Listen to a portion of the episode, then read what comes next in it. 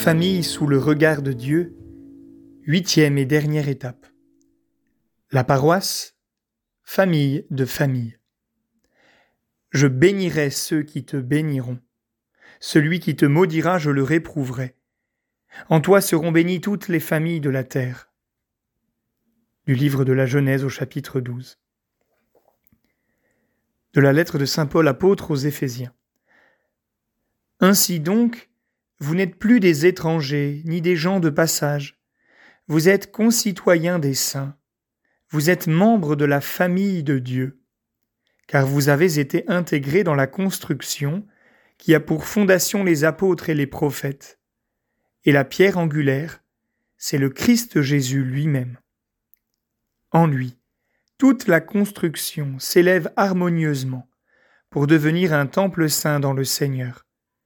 En lui, vous êtes vous aussi les éléments d'une même construction pour devenir une demeure de Dieu par l'Esprit Saint.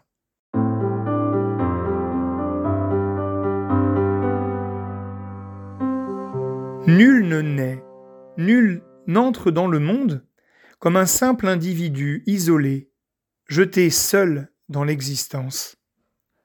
Dès le premier instant de la vie, nous appartenons de fait à une communauté, la famille, où vivent en communion ceux qui partagent le même sang, la même vie. Mais par un miracle de l'amour généreux de Dieu, tous ceux qui ont reçu le baptême et le don de la foi partagent désormais aussi une même vie, un même esprit. Ils sont liés vitalement d'une manière plus étroite encore que par les liens du sang.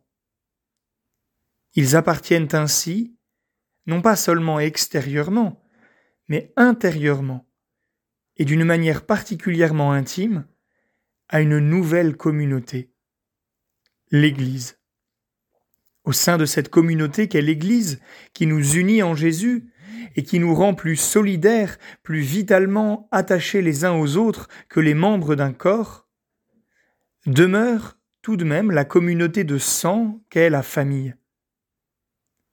Mais celle-ci n'est plus un cercle fermé sur lui-même, mais au contraire, la famille ouvre chacun de ses membres à la communion avec tous les autres frères et aux autres familles.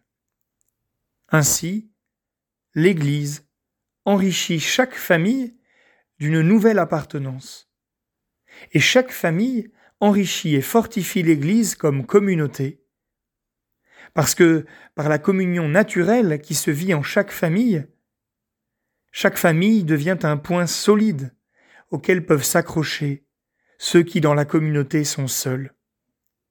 Chaque famille devient un lieu d'accueil des frères et des autres familles.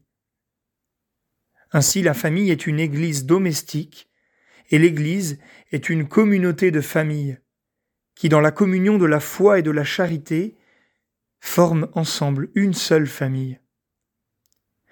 Puissent toutes nos familles être pour chacun de ses membres des portes pour entrer dans la communion de la famille de l'Église.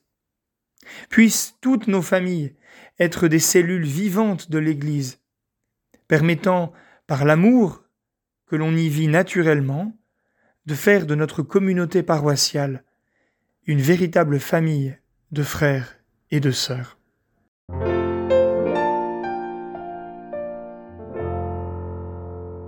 Pour vivre cela pratiquement, pourquoi ne pas vivre cet été en famille un service d'église?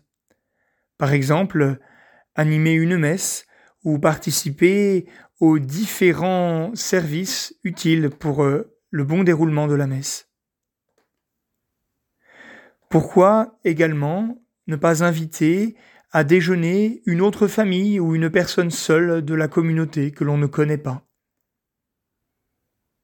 Pourquoi non plus ne pas prendre un temps pour prier en famille, pour notre paroisse, pour nos prêtres, pour les personnes engagées et toutes les missions portées dans notre paroisse.